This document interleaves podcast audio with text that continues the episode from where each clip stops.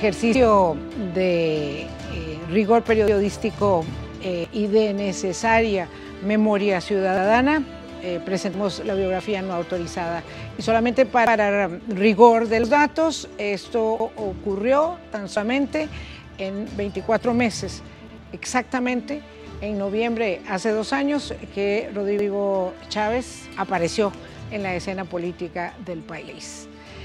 Hoy vamos a hablar ahora, inmediato, después de la bio no autorizada, de eh, el Observatorio Digital de la Universidad Latina, que el lunes, como cada 15 días, dio a conocer reporte de redes sociales y movimientos. Entonces, con Gustavo vamos a evaluar eh, los gráficos que escogimos, algunos del, observatorio de este, de este lunes, eh, por ejemplo, el referido a las menciones, y decíamos que de cerca de 20 mil menciones que hay en este reporte en redes sociales, eh, don José María Figueres acapara casi, casi el 75% de ellas. Así es, y es muy interesante aquí varios movimientos, Dilma. El primero de ellos es que efectivamente prácticamente podemos ver que no hay movimiento en redes sociales, eh, mm, digamos, sensibles de entre todas las candidaturas. El pico más alto lo representa efectivamente la visita de don José María Figueres al mercado central, y aquí hay varios elementos que hay que tomar en consideración. José María Figueres es uno de los candidatos con mayor cantidad de opiniones negativas a nivel nacional. Evidentemente hay una base de, de población a la cual le hizo gracia este, este proceso. Número dos, eh, es un candidato relevante, es un candidato de un partido político histórico en Costa Rica y evidentemente no es cualquier visita, cualquier situación que se haya presentado con cualquier candidatura. Y número tres, es una de las campañas que más se invierte, digamos, en términos monetarios, ahorita lo vamos a ver, y entonces de alguna manera esto tiene, digamos, un, es, un cisma lo que, lo que ocurre en redes sociales que presenta este pico.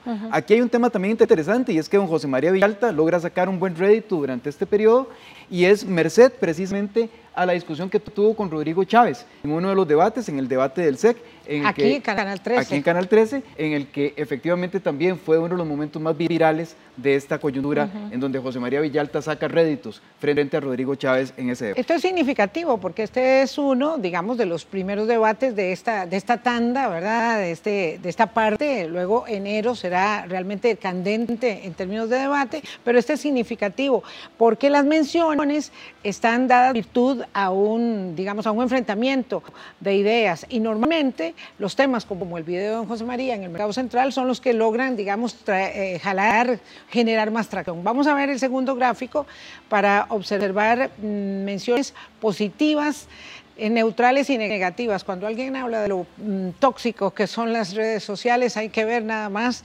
cómo se mueve el sentimiento de la conversación en los últimos 15 días y el 66% de ellas son de orden negativo.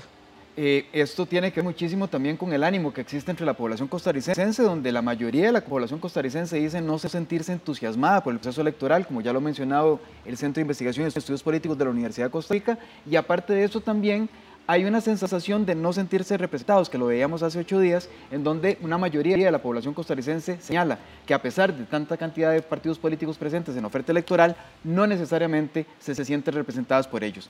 66%, una de cada tres personas en el país, cuando se trata de hablar en las redes sociales, lo hace de manera negativa respecto a la campaña electoral. Vamos a ver el otro, el otro gráfico, el tercero. Este habla de los comentarios positivos de los candidatos o respecto de los, candidatos. Y ahí podemos observar eh, que en términos, digamos, de, rédito, don eh, Eliezer Feinsack eh, tiene, digamos, el mejor performance, luego seguido de Linet Saborío, luego en términos positivos, está don, don Eliezer Feinsack con, con 14 puntos porcentuales más de lo que había tenido en la, medición de hace 15 días. Exactamente. Aquí don Eliezer es, digamos, el gran ganador de la jornada, por decirlo así, ¿verdad? Prácticamente con una de cada tres menciones. Sigue doña Linet y aunque sigue doña Linet, lo cierto del caso es que tiene una... Pierde un, pierde un poquito. Pierde un poquito, Pierde un poquito. Después siguen eh, mm, don, Rolando Araya con un 14.60% de las opiniones positivas. Sigue don Fabricio, don, don Rodrigo Chávez, don eh, eh, José María Villalta, don José María Figueres y de último don Will Ramos. De alguna manera aquí lo que estamos viendo también es, digamos, el movimiento que se da respecto de también las campañas electorales que se están haciendo por parte de cada uno de los partidos políticos en las propias redes sociales, si están dando frutos o no. Sí. No le está yendo nada bien a, don Welber Ramos, pero tampoco a José María Figueres, sobre todo si tomamos en cuenta cuál es la inversión. Ahora vamos a ver el tema de la inversión del candidato José María Figueres. El resto, ¿verdad?, eh, de los candidatos, que es este 14.73%, eh, bueno, nos referimos a todos los demás, a todos los demás. Vamos a ver el tercero, que son eh, porcentaje de comentarios negativos por candidato. Y ahí el que lleva la batuta es José María Villalta del Frente Amplio. Tiene un eh, porcentaje de negativos altísimo. Altísimo, prácticamente entre... Aunque bajó. Sí, y aquí lo, lo relevante del caso es que del 66% de menciones negativas que veíamos en términos generales, cuando se trata de ver candidato por candidato, vemos que a diferencia, digamos, con, las únicas excepciones de doña Linet Saborío, que es la que tiene relativamente menos menciones negativas, aún así son 34%, acordémonos de cuántas eran las que tenían positivas, que no llegaban al 20, 22%. Eh, lo cierto del caso es que la mayoría de las opiniones negativas se están concentrando precisamente en prácticamente todas las candidaturas. Eh, en términos estratégicos, digamos, no hay una sola candidatura que esté logrando darle un giro a su narrativa en redes sociales que haga que efectivamente los niveles positivos sean mayores que los negativos. No hay caso alguno que podamos verlo en ese sentido. Todo esto está muy crudo todavía. Vamos a ver, tenemos un gráfico adicional todavía que es el de la eh, inversión. Eh, este es el de la inversión publicitaria me, dice, gracias, gracias este, a nuestro realizador. En la inversión publicitaria señala a José María Figueres con el mayor porcentaje de inversión, seguido mm, de Doña Linet, eh, y luego Elías Feinsack, eh, bastante más abajo, vendría eh, Rodrigo Chávez. bueno, todavía están dando vuelta a las vallas de don Carlos Valenciano Kramer, que fue aspirante inicialmente del movimiento libertario y no cuajó esa nominación que tiene don Luis Alberto Cordero. Y luego, bueno, inversión, eh, Fabricio Alvarado y don Rodolfo Pipisa. Aquí lo que llama poderosamente la atención es que efectivamente, digamos, en términos generales, si ustedes ven, José María Villalta, digamos, siendo uno de los candidatos que tiene mayor cantidad de menciones, aunque sean negativas, no necesariamente tiene un alto nivel de inversión. Entonces, digamos que no está perdiendo tanto. Entre tanto, en el caso de José María Figueres, que está haciendo una altísima inversión publicitaria, y así se nota en este gráfico, no necesariamente está obteniendo todo esto en rédito. Es, digamos, que una de las campañas más complejas, efectivamente, desde este punto de vista.